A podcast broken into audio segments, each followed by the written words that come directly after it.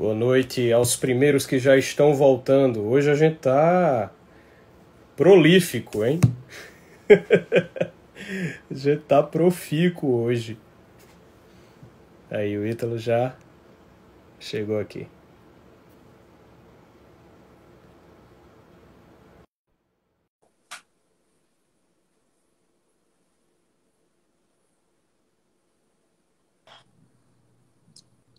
Olha nós de novo aí.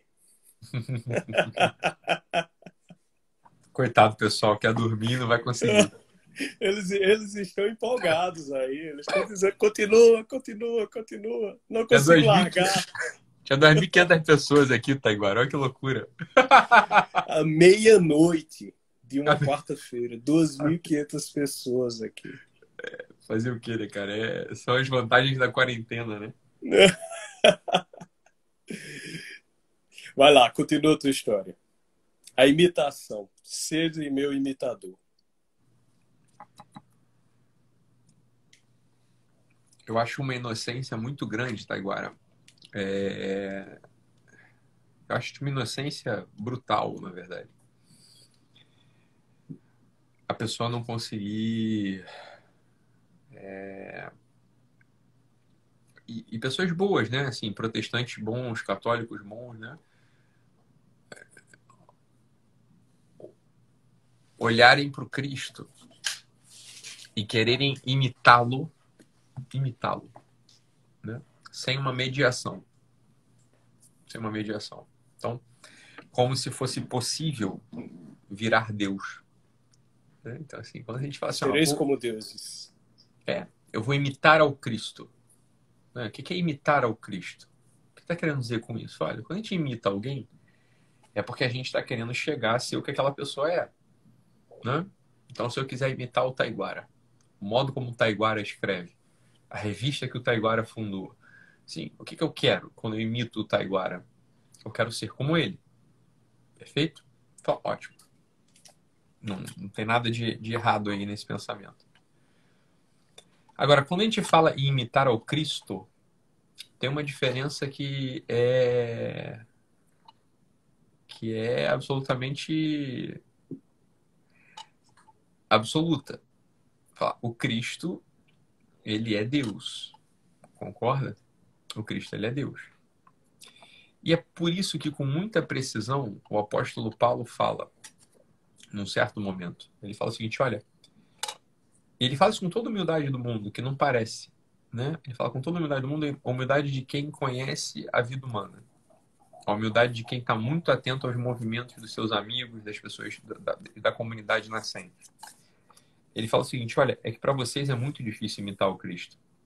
Então, imitade, imitades antes a mim. E algumas pessoas leem isso com uma certa é, um desconforto. Falar, olha, como assim São Paulo? Né? É, mas que tipo de soberba é essa que o senhor está tendo? Né? Mas olha, isso não é soberba. Isso é absolutamente humano. Absolutamente humano. Fala, olha, quando você não conhece, imagina só, você não conhece o rei da Bélgica e você quer imitar o rei da Bélgica. Né? É muito mais fácil você imitar um súdito próximo do rei da Bélgica, honesto, né, comprometido, que convive com o rei da Bélgica diariamente. Porque a ele você tem acesso. Você é como ele. Você não tem sangue real, você não tem sangue nobre, você não tem sangue azul. Você é só um plebeu. Você quer ser o rei da Bélgica. Então faz muito sentido essa palavra, essas palavras do apóstolo Paulo. E aqui, Taiguara, eu acho que vale a pena a gente evocar para um simbolismo. E eu acho que tanto você quanto eu gostamos dos simbolismos, né? Porque os simbolismos Sim. eles são os simbolismos eles não são uma barra que a gente força para tentar extrair da realidade aquilo que ela não tem para confessar, mas muito antes pelo contrário, né? O simbolismo ela é a própria realidade condensada é, num texto, numa numa figura concreta que, ao olhar, se abre todo o universo para gente. Uma matiz, né? Uma a matiz Susan, de intelecções. A Susan Langer, ela define, né? É, símbolo como matriz de intelecções. Eu, francamente não gosto muito da, da definição de Susan Langer. Eu acho que ela confunde símbolo com alegoria, mas para aqui para a gente funciona é, a ideia dela, né? O fato é que quando a gente tem algumas formas de imitar o Cristo, que é isso que a gente está falando agora aqui, olha, tem algumas formas de imitar o Cristo. E talvez a pior forma de imitar o Cristo é olhar só para a vida do Cristo. Porque o problema é um, você não é Cristo. Então você não tem os sentimentos do Cristo, você não tem o olhar do Cristo. Você é um ser humano, Cristo é Deus. Ok que pela união hipostática, Cristo é, à la vez, ao mesmo tempo, homem e Deus. Mas não se esqueça, Cristo é Deus. Então, imitar o Cristo pela vida do próprio Cristo, e aqui não sou eu que estou dizendo, aqui é, é, a própria história que conta, é ato frustrado.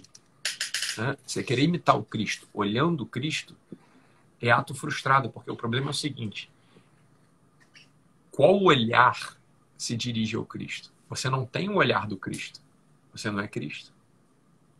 Então, como você vai olhar ao Cristo para poder imitá-lo, para poder chegar a ser ele?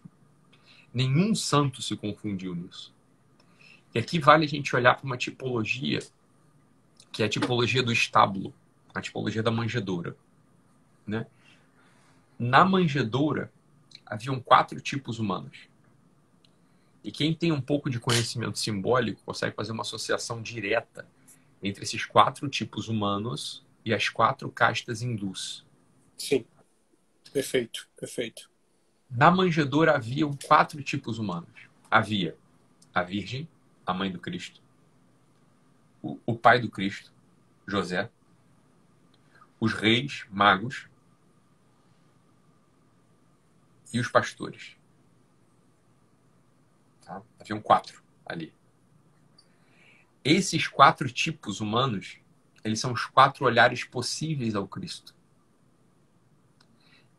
Aqui me parece, Taiguara, sem também um pouco medo de errar, né?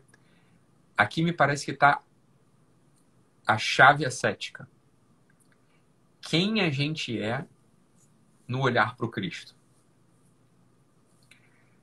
qual desses personagens, qual, qual olhar desses personagens a gente vai encarnar na nossa própria vida para olhar para o Cristo e vê-lo, encontrá-lo e, portanto, poder ser como ele. Os pastores, na tipologia hindu, eles seriam Shudras. Eles seriam aqueles sujeitos que tomaram notícia da vida do Cristo e vão desejar o Cristo, vão desejar o Cristo para poder ter aquele conforto imediato. Falar, o rei chegou, o Salvador chegou. Agora a gente já não está mais sobre o Império de Roma, sobre o Império do, do, dos judeus. Agora a gente tem um outro Salvador. A gente vai poder ter, a gente vai poder desenvolver melhor a nossa atividade campesina. A gente vai poder ter um pouquinho mais de conforto, vai poder ter um pouquinho mais de, de, de, de vai ter um pouquinho menos de desprazer. Tem alguém que chegou para salvar a gente. É um jeito de olhar para o Cristo. E uma grande parte das comunidades protestantes evangélicas olham o Cristo ao modo Shudra. Olham o Cristo ao modo dos pastores. Né? O Cristo como um serviçal para o seu desprazer. Ou seja, ao abordar o Cristo, ao aceitar o Cristo, ao ter fé no Cristo, eu espero que o Cristo me consiga um carro zero, me consiga um, uma casa própria, me consiga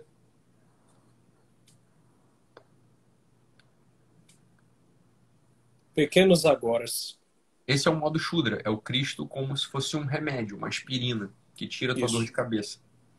olha, isso já é alguma coisa. Porque, veja, todos esses quatro estavam dentro da manjedoura. Nenhum deles estava fora. Todos eles participam da religião.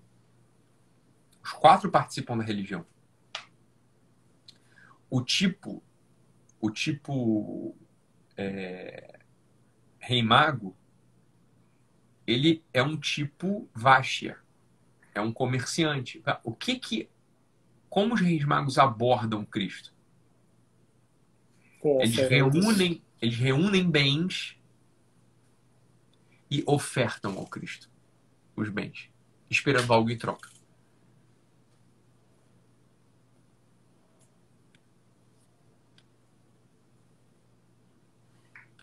É exatamente a dinâmica Vasha. É o comerciante. Olha, eu reuni bens pelo meu próprio mérito, pela minha própria.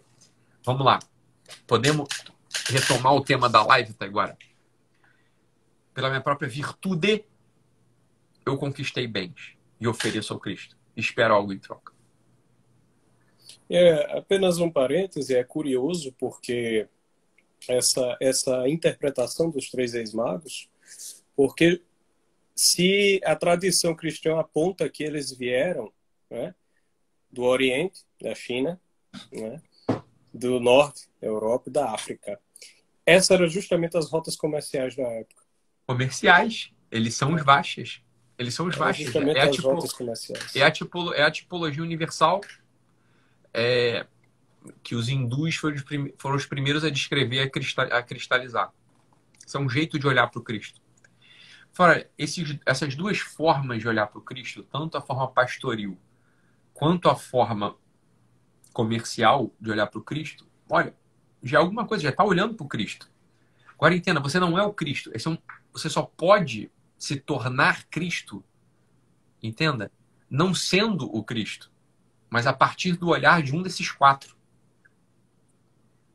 Pessoal, porque se você já é o Cristo, você já é o Cristo. Você não tem o olho do Cristo. Isso é o que falta nas pessoas. Você não tem, as pessoas não têm o olho do Cristo. As pessoas têm um desses quatro olhares. Ou tem o um olhar do pastor, que o que, que ele quer? Ele, quer assim, ó, ele, ele, não quer problema, ele quer a ovelhinha ali no redil dele, ele quer, ele quer a vida confortávelzinha dele. O Vasha, o, o, o rei mago, ele está comercializando. Ele, ele botou um esforço, ele botou a virtude dele em função do Cristo. Fez o mais perfeito que podia. Agora, para além do rei mago, aí que está o ponto da virtude. Para além do rei mago, tem mais duas figuras. Tem José e Maria. É nesse sentido que a gente fala, olha, a virtude sozinha ela é nada. Ela é pouco. Ela é só um, um capítulo da história. Porque José é perfeitamente a encarnação daquela tipologia hindu chamada kshatriya, é o nobre. Ele abriu mão da honra, ele abriu mão dos próprios projetos e ele sacrificou a própria vida, arriscou a própria vida para proteger o Cristo. Quem não lembra da história, olha, José foi avisado em sonho que o filho era dele mesmo, quer dizer, do Espírito Santo, e que ele era o pai adotivo de Cristo. Né?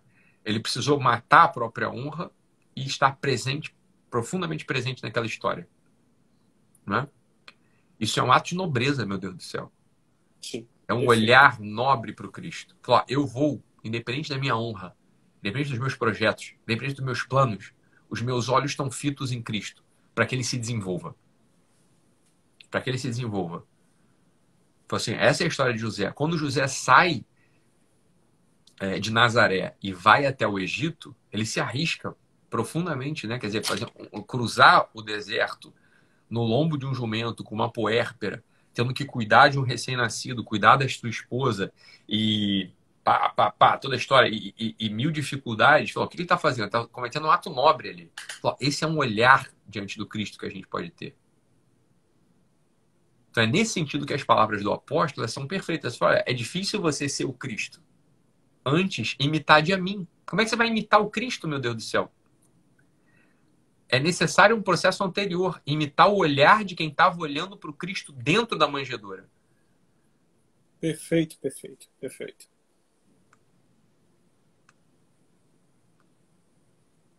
E por fim, o olhar, que é para onde tem que se orientar todo o olhar ascético de quem pretende ter uma vida virtuosa, uma vida de Cristo, uma vida cristã, uma vida ascética, que é o olhar daquela pessoa, olha, você tem filho, Taiguara? Ainda não.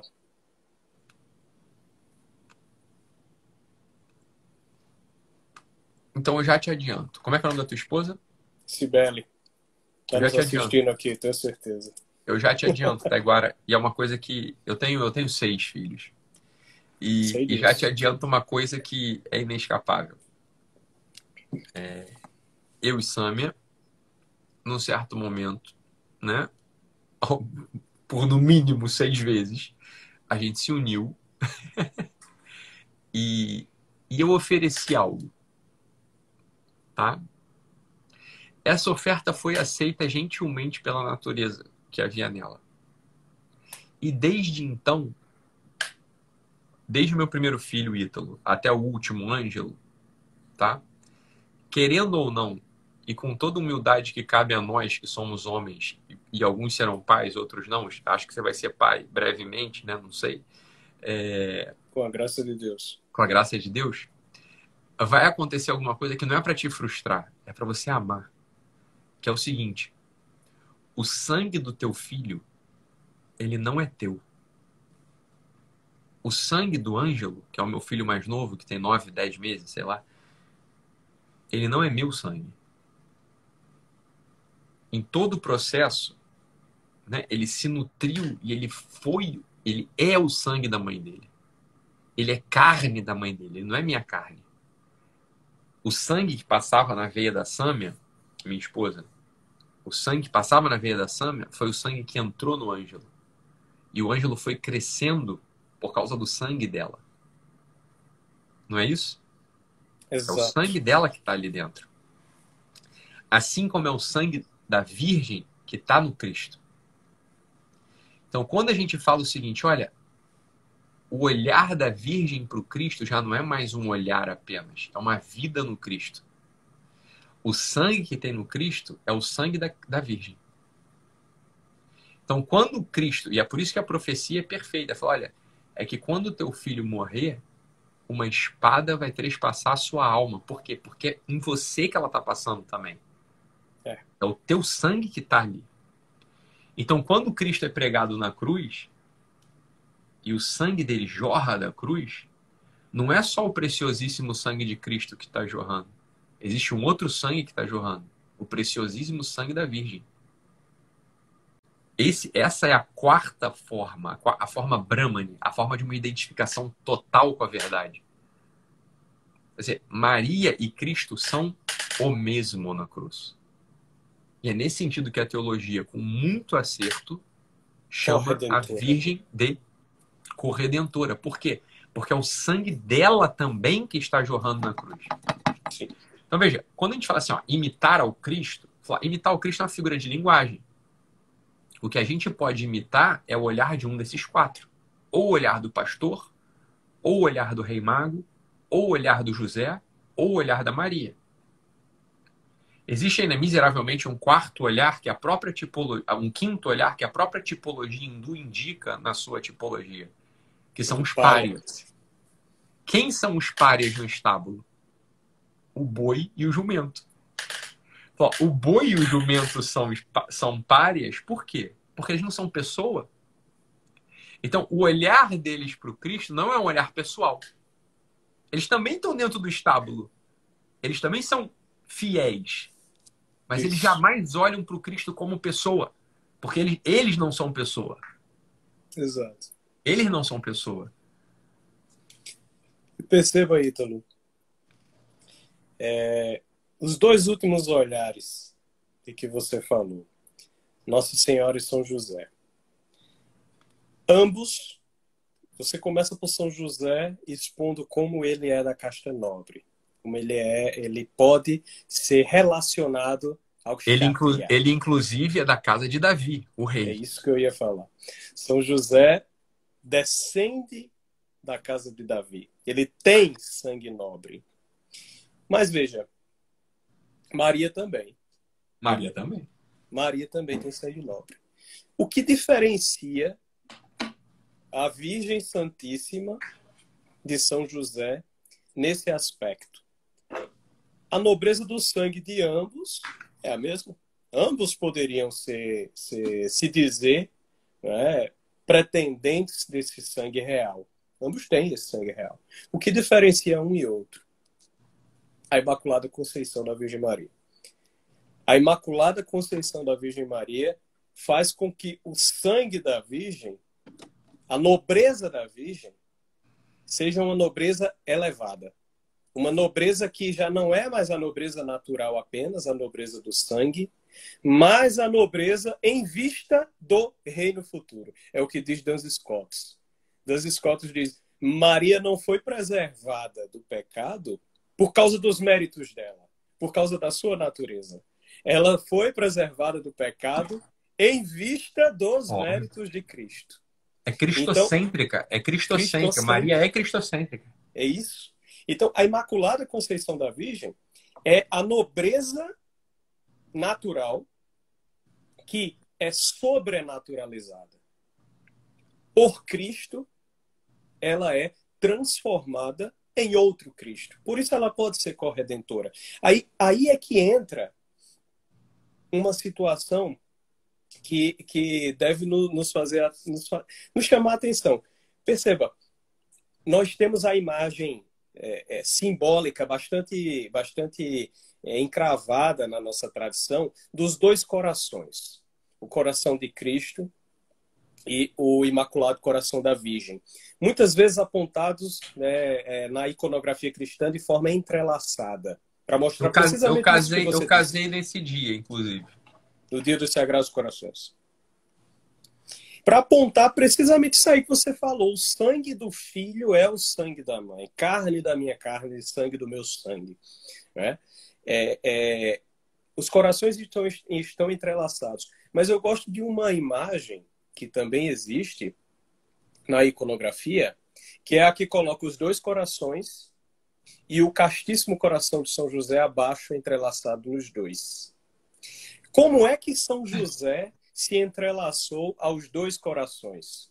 Esses dois corações naturais e so, natural e sobrenaturalmente entrelaçados pelo sangue, pela carne e pelos méritos. Como é que São José se entrelaça a esses dois corações? Como é que a nobreza de São José ela pode também ser elevada a um, ela pode ser sobrenaturalizada através do serviço, porque São José se torna uma só carne com a Virgem pelo casamento.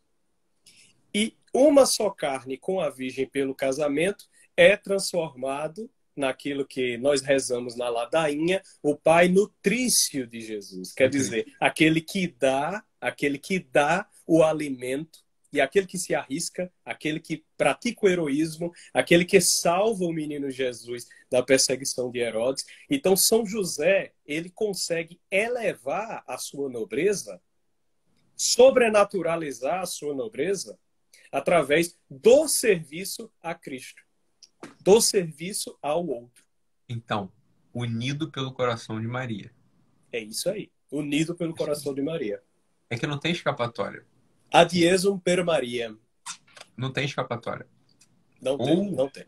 Ou, ou fiel, independente do credo, ortodoxo, católico, protestante, ou fiel une o seu coração ao coração da Virgem, ou ele não vai conseguir ser um imitador de Cristo.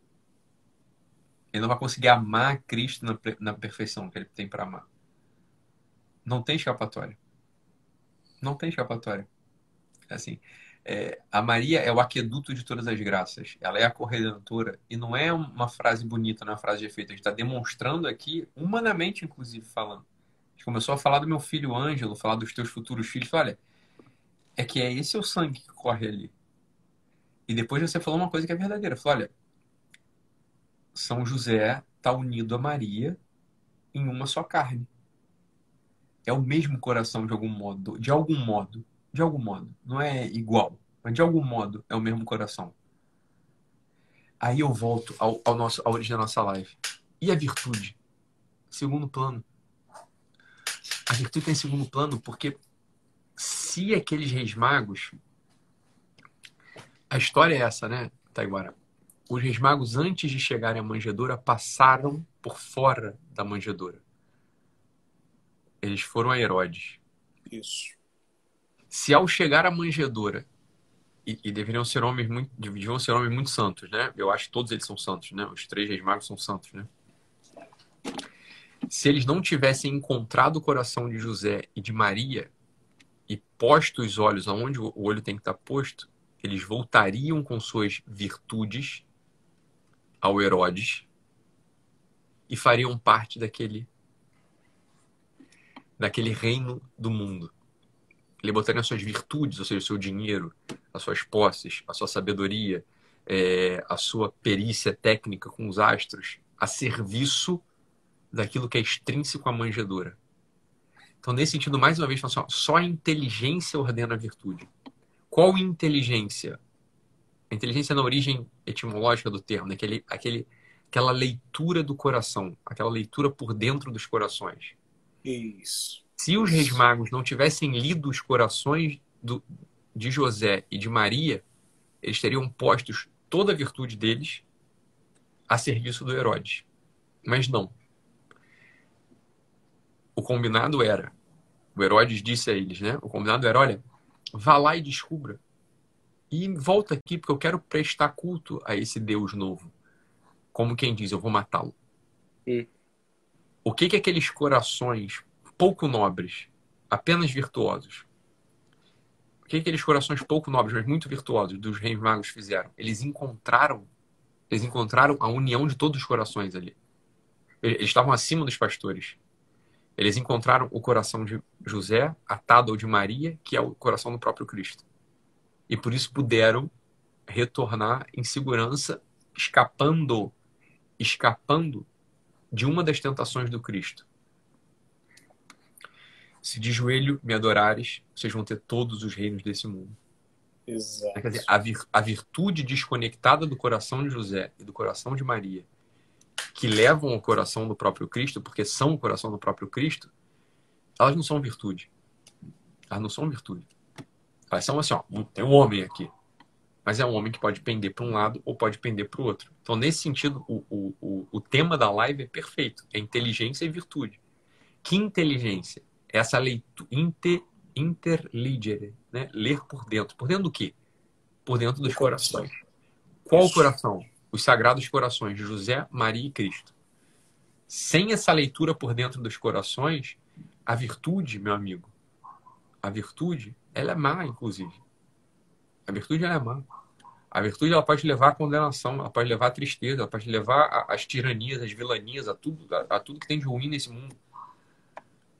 Não sei se você está de acordo com isso, Taguara, mas a leitura que eu faço da virtude com, com, com inteligência é, é essa. Eu estou perfeitamente de acordo. É isso aí. É, é saber que a virtude per se, a virtude em si mesma, sem o amparo do coração divino, essa virtude ela é uma coisa, ela é um fetiche, ela é, um, ela é algo chique.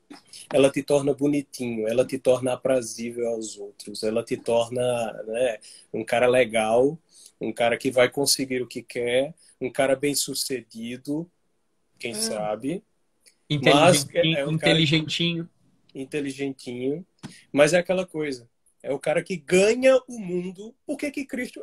Por que, que Cristo falou isso? É o cara que ganha o mundo, mas perde a própria alma.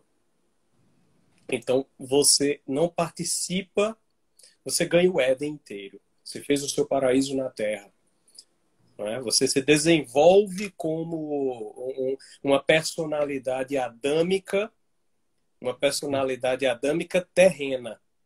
Mas você não se desenvolve como outro Cristo porque você não participa desses corações, porque você não tem esse olhar da nobreza perante o coração e da natureza sobrenaturalizada. É a sabedoria do dogma católico, da natureza que coopera com a graça e da graça que não anula a natureza. E o sujeito que só busca a virtude, é, é triste o que eu vou falar. Ele é o, ele é o participante não Cristo da tríplice tentação. Porque a primeira tentação do Cristo no deserto era, olha, o Cristo estava com fome, né? E o demônio ele não transforma pedra em pão. Porque o demônio não pode transubstanciar. Exato. Ele pode exercer um prodígio. Ele pode fazer com que aquela pedra pareça pão. Uma ilusão. E quando a pedra parece pão, você a come. Você comeu aquilo. Você é inteligente. Você é virtuoso. Você é inteligente. Você tem a cabeça funcionando. Você dialoga com o diabo. Você desenvolveu um algo próprio superior. Então você come aquele pão que pesa no teu estômago e não te sacia. Como aquilo não te sacia, você sente um vazio dentro de você. Um vazio que você não reconhece o motivo pelo qual está ali dentro. Isso é um homem que busca a virtude somente pela virtude. Você tem algo, mas aquele algo não te saciou. Por quê? Porque aquilo não é pão, é pedra. Você sente um vazio e um peso. Você está lançado na segunda tentação. Esse vazio ele vai ser agora preenchido.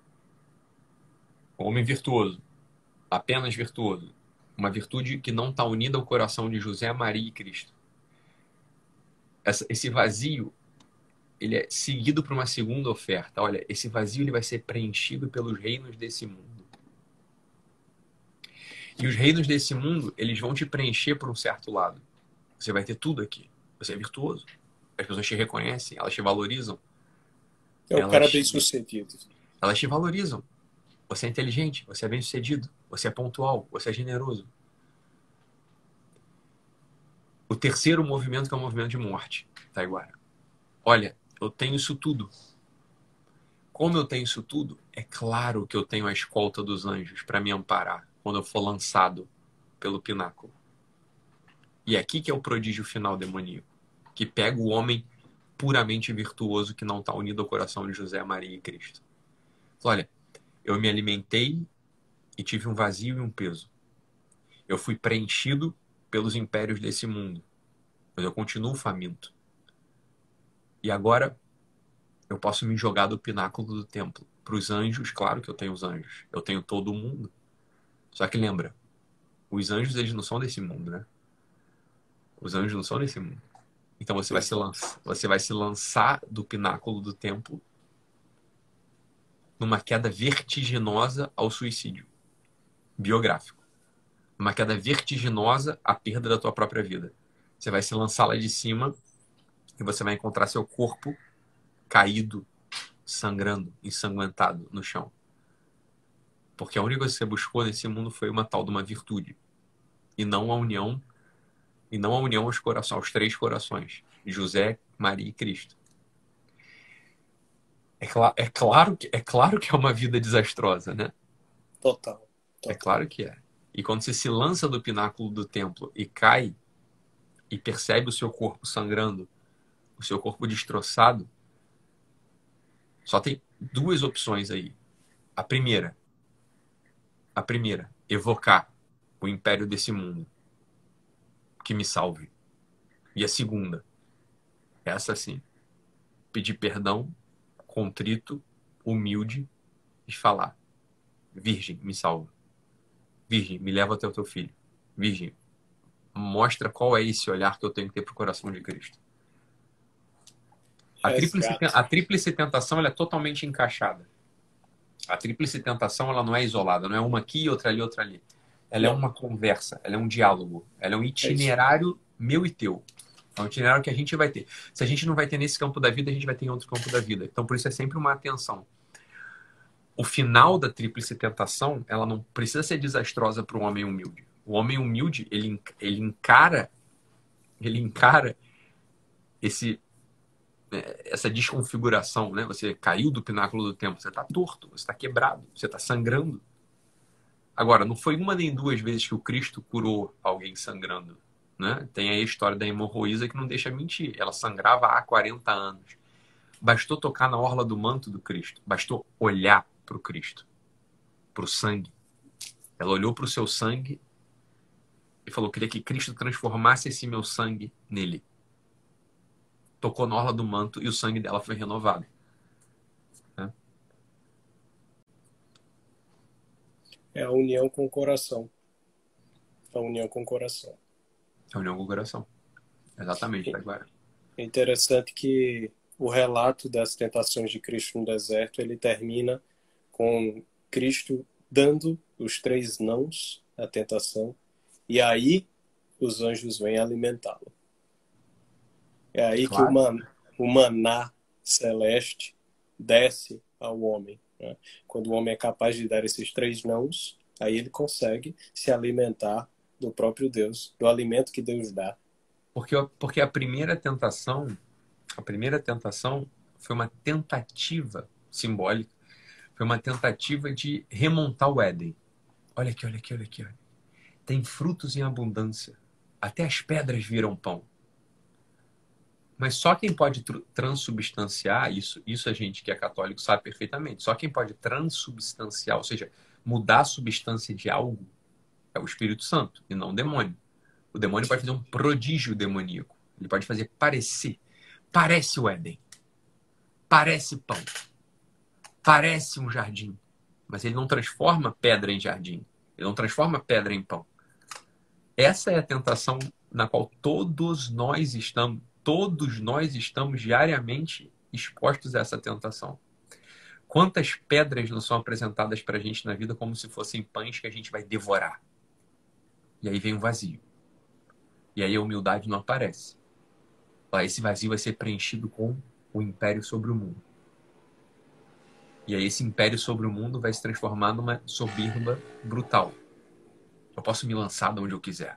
Os anjos me pegarão, mas ah, quanto mais alto a queda, né? Quanto mais alto a queda, ma maior maior o tombo, como diz o ditado popular, né? E aí só a humildade, e aí só a humildade pode resgatar a gente desse lugar. Só a humildade pode resgatar a gente desse lugar. Um pedido confiado ou para um amigo que tem um coração grande, ou para uma esposa que tem um coração grande, ou para um sacerdote que tem um coração grande, ou é, misticamente no terço para a própria Virgem Maria. E é por isso que a gente reza o terço diariamente. Né? A gente reza o terço diariamente, entre outras coisas, para livrar a gente dessa tríplice tentação que é o inimigo das nossas almas. A gente a todo instante, a gente, a todo instante, a gente, a todo instante se põe diante de nós a tríplice tentação do deserto. É a nossa vida.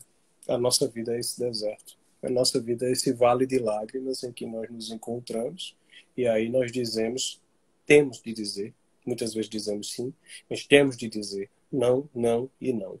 Não a essas coisas todas e sim ao Deus que se entrega. Sim. E o Vale de Lágrimas, Taiguara? É maravilhoso, hein?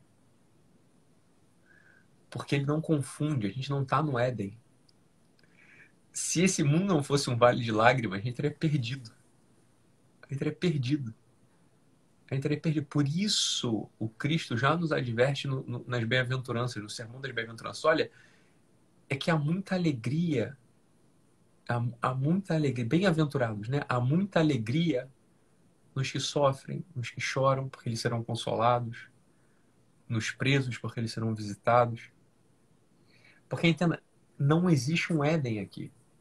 Não, não, não estamos no Éden. Né? Não estamos, né? Uma mãe, por exemplo, que quer ser mãe, mas não consegue, não engravida, não engravida, não engravida, não engravida, não engravida. Fala, entendo. Existe um desejo de Éden, onde tudo é perfeito e ordenado. Tá? Assumir que não estamos no Éden e que a gente vai precisar lidar com esse mundo ao modo que o mundo é hoje, é a salvação das nossas almas. O Cristo não estava no Éden. O Cristo não teria sido crucificado se ele estivesse no Éden. Mas ele também não teria ressuscitado. Isso. Ele não teria ressuscitado? Ele não teria espiado os nossos pecados? Essa é a única maneira de transcender essa nossa realidade e sobrenaturalizá-la. É assumir essa realidade integralmente e então colocá-la diante de Deus e dentro do coração de Deus. Aí Olha, nós sobrenaturalizamos. É bonito isso? do Cristo, do Cristo, Cristo, Cristo. Existe uma devoção que é bom a gente ter toda sexta-feira, que é a Humanidade Santíssima de Cristo. É, a Humanidade Santíssima de Cristo, assim, ó, é olhar para o Cristo como um homem, como uma pessoa, não como teu parceiro, como teu chapa, né, como teu compadre. Cristo não é isso. Isso é uma irreverência brutal. Né? A intimidade com Cristo é algo que se conquista ao longo de uma vida entregue. Né? No início da nossa jornada espiritual, a gente não é íntimo de Cristo. Isso aí é uma coisa que falam, mas é uma coisa que só leva as pessoas à perdição. Isso. São João da Cruz ele fala que se deve ter cuidado com esses consolos espirituais que nós recebemos no início da jornada espiritual, em que a gente acha tudo belo, que a gente sente muitos deleites, muitos prazeres na oração. São João da Cruz disse: olha, toma cuidado, toma cuidado com isso aí, porque logo, logo vai ser retirado. Ah, logo, logo você vai se encontrar com, com o deserto que o mesmo Cristo passou. Sabe por quê? Porque tudo no mundo é ordenado. E não é, coisa, não é à toa que as coisas estão aí, né? Existe um ciclo cósmico, que é o ciclo que a gente foi criado aqui dentro. A gente está aqui nesse mundo. Né? Existe um ciclo cósmico que é a primavera, verão, outono e inverno. Existe uma primavera espiritual onde tudo é perfumado, onde tudo floresce, onde tudo é úmido e aerado. Em sequência vem o verão. O verão já é aquele, aquela primeira batalha que a gente tem, e aqui serve para tudo, mas é uma batalha espiritual. Por quê? Porque no verão, o verão entra um princípio de secura. Ele é quente e seco. A secura já é a ruptura. Fala, ainda existe uma expansão. Eu ainda tenho os desejos, eu ainda tenho a, as alegrias, eu ainda tenho a memória da primavera. Mas já tem uma secura. Fala, olha, você é você. O Cristo é o Cristo. E no outono, que é o grande desafio da vida espiritual, o outono é o grande desafio da vida espiritual, o outono ele é seco e frio. A secura é a separação e a frieza é o decantamento todo mundo que pretende ter uma vida espiritual, uma vida afetiva, inclusive, vai passar pelas quatro fases. É aí que entra o desafio. Olha, existe uma secura, uma separação. Cristo é Cristo e eu sou eu. E existe uma secura. Não tem mais aquela expansão para cima. Aqui é onde eu vou recolher, onde eu vou recolher os frutos do, do verão. Eu colhi no verão, eu vou tratar esses frutos no, no outono. Vou tratar de fruto no outono. Eu vi, eu vi, eu vi o amor da primavera. Mas aqui, no outono, eu preciso cultivar em mim, eu preciso recolher esses frutos dentro de mim. E logo em sequência vem o inverno, que é uma das estações mais temidas, mas o inverno não é para ser temido. O inverno é onde a umidade volta. É frio, a gente sabe que o inverno é frio, mas o inverno é úmido já. O inverno, você olha, a água voltou. Se tem água, meu amigo, tem vida. Né? É no outono, é no inverno que tem a neve. Se tem água, tem vida. É só suportar mais um pouco, porque logo na sequência volta a primavera. Volta a primavera. A maior parte das pessoas, elas abandonam tudo no outono. Tá seco, tá seco e frio, não quero. Eu vou buscar os calor. E aqui entra uma imagem daquele filme da, da Paixão de Cristo do Mel Gibson que é maravilhoso. Tem uma imagem ali que passa despercebida, mas é maravilhosa, que é o seguinte, olha, um pouco antes do Pedro negar o Cristo, se a gente reparar bem no filme, ali é filmado com uma. É, é, é muito sensível aquilo. Cristo está lá dentro preso, sangrando, ou seja, o calor tá. Sangue é quente, né? O calor está saindo dele. E Pedro vai se aquecer aonde? Numa lareira fora. Ele busca um pequeno calorzinho efêmero. Aquela uhum. lareira vai acabar. Duas, três horas depois acaba o graveto. Acaba a lenha. Vai acabar. Ele tenta se aquecer fora. Ele tenta se aquecer fora, levanta-se, porque é óbvio, a lareira começou a, a, a, apagar. Ele se levanta e já sem nenhum calor, ele está no outono ali. É seco e frio. Perguntam: é, Você não é amigo daquele Nazareno? Eu te vi, eu vi você. Você é amigo do Nazareno? Eu nunca vi, não sei quem é. E perguntam de novo e de novo e ele nega três vezes. É, essa é a nossa história. Essa, essa é uma história que se reproduz a todo instante. Porque, óbvio, ele não estava unido ao coração do Cristo. Porque ele não tinha passado pelo coração de Maria, ele não tinha passado pelo coração de José. É, ele está buscando a virtude. Não, eu, eu vou conseguir, eu vou contigo até a morte. Eu sou, né, forte, fortaleza. Qual que é a virtude que o Pedro evoca antes da negação? A fortaleza. Uma virtude, né? A virtude cardial, inclusive. Exato. A virtude cardial, não, eu sou forte, eu vou contigo até o fim é que a fortaleza dissociada do, do, tríplice coração, ela não é nada. Ela não é nada. Ela vai, ela, ela vai trair. É simples assim. E o que é que o filme mostra logo depois? Logo depois que Pedro nega. O que, que ele mostra? Eu não sei, não lembro. Ele vai para os pés de Maria. Ele vai para os pés de Maria. E ele, e ele diz: Mãe, eu o neguei. E essa é a diferença entre quem e quem? Judas e Pedro. É isso aí. os dois fortes. Judas o Zelota, que queria o Cristo militar, o Cristo é. que ia fazer o reino de Israel ser restaurado com uma glória terrena fora de precedentes. Entenda. O Judas que se desespera. Judas é um grande apóstolo. Não dá para imaginar que Judas era um Zé Ninguém. Judas era um grande, grande apóstolo. Grande apóstolo. Judas era um grande apóstolo. Judas, Judas era um sujeito que estava ali virtuosamente com Cristo. Tinha virtude. O que aconteceu? Né? Ele, não, ele não uniu essa virtude ao coração da Virgem. Ele não uniu ao coração da, da Virgem. E, e o que aconteceu com ele, em sequência? Uma tragédia. Uma, uma das maiores tragédias da humanidade. Né? Judas poderia ter sido o segundo Papa, porra.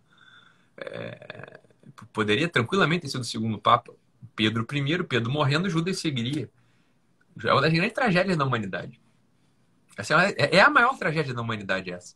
Né? Judas, o grande Judas, o grande Judas. Né? Virtuoso, homem bom, homem virtuoso, se confunde. Né? Uma barriga alimentada por pedras, os reinos desse mundo, agora se joga do pináculo do templo. Essa é a história do Judas. Essa é uma história terrível, é uma história, é uma história dramática, dramática. Judas encontra em um outro madeiro a sua perdição. Cristo chamou a um madeiro em que todos encontramos a salvação. Judas, pelo desespero, se enforca num outro madeiro. Numa árvore? Nesse, ele faz, ele cria o seu próprio madeiro. É o seu madeiro também. que o leva à perdição. Uma árvore uma cruz. também. É uma cruz. É uma, cruz. É uma árvore, né? É uma árvore. É isso aí. E olha, veja, Judas podia ter morrido de qualquer modo. Taiguara. Ele podia ter dado um tiro na cabeça, ele podia ter se envenenado, ele podia ter espetado uma flecha no peito, cortado os pulsos. Mas o símbolo da morte do Judas é um símbolo perfeito. Porque quando você passa uma corda no pescoço, você asfixia. Algo não pode mais ser feito. Você não pode mais orar. O símbolo é da oração, o símbolo da oração é a fala, é o ar. É assim que a gente ora. A gente ora falando, a gente ora com ar. O símbolo final do Judas é um símbolo de desespero. Fala assim, ah, eu não, eu não posso mais falar com Deus. Eu não posso mais pedir a misericórdia de pedir Deus, a misericórdia porque eu não consigo mais falar. Mais falar. É claro que o, o, o, símbolo final do Judas é o símbolo do desespero do homem. É aquele homem que não tem no Cristo o interlocutor amável. Ele não pode mais falar com a Virgem. Fala, Virgem, me ensina a amar. São José, me ensina a olhar o Cristo. É, Pedro, me ensina a olhar o Cristo. Ou então, Pai, ele não pode falar. Fala, Cristo morre numa cruz com o pulmão plenamente livre. Ele pode falar o que ele quiser. Ele pode falar, inclusive, pai, por que me abandonaste? Ele pode falar, pai, perdoa eles que não sabem o que fazem. Pai, recebe o meu espírito. Ele não estava asfixiado. Ele está pregado. Onde a gente entende, olha, isso é o campo de concentração. Por mais que a gente esteja pregado no campo de concentração, se a gente tem a liberdade da oração, a liberdade da fala, a gente é plenamente livre o símbolo, o símbolo da forca é perfeito. Né? O Judas ele estrangula a possibilidade de oração. Ele não pode mais fazer uma prece. E por isso ele morre. Sabe o que é que o Judas fez, Ítalo? O Judas se privou do verbo. Ele se privou do verbo porque não pôde falar. Não pôde falar. A oração, ela é a nossa comunicação, é a nossa participação. É a nossa participação no verbo. É Nós claro. participamos do verbo através da oração. Total. E aí Judas se perdeu nisso. Judas se priva desse verbo, por isso não pode se identificar com é ele. Claro. Ele podia, ele podia ter se jogado de uma ponte, ele podia ter. Ele podia ter tido tipo, vários tipos de morte, mas ali assim, ó, ali tá a morte simbólica, a morte do homem. Assim, é assim que um homem morre. A não é morte, é capaz morte. de falar a Deus. A morte é isso. É, você não ora mais. É asfixia. Você não fala mais. Por isso ele se enforca. É isso aí. Muito bom, Taiguara. Obrigado. Muito bom, Ítalo. Obrigado por essa live, viu? Eu que agradeço. Que live, cara, que live. Eu que agradeço. Três lives. Três lives, exatamente. Muito bom, tá Excelente, excelente. Isso foi, foi excelente. Pô, não tenho outra, outra palavra para definir. Excelente. Que Beleza. conversa, cara. Que conversa. Muito bom, muito bom. teremos, teremos outras, com certeza. Teremos outras. Foi excelente, foi excelente. Obrigado mesmo, viu? Tá bom, fica com Deus tá agora. Você também, Ítalo. Deus te abençoe. Amém. A Virgem Santíssima te proteja. Continuemos unidos aí através dela. Pessoal, agradeço aí para todo mundo que ficou com a gente até agora. É, foi um momento único, foi uma live excelente. Tenho certeza que vocês gostaram, senão não estariam conosco até agora. Uma da manhã. para gravar, print aí para gravar esse momento e, e marquem a gente aí, chama o pessoal para assistir, porque isso aqui foi muito bom. Foi muito tá bom. bom. mesmo. Obrigado, Taiguara. Fica com Deus, cara. Um abraço, meu irmão. Fica com Deus, viu? Deus te Até abençoe. Tchau, a Sônia tava te chamando para jantar ainda há pouco. Eita, tá? ferro. Tá bom. um abraço. Beleza. Fica com Deus. Abraço. Tchau, tchau. Tchau, tchau.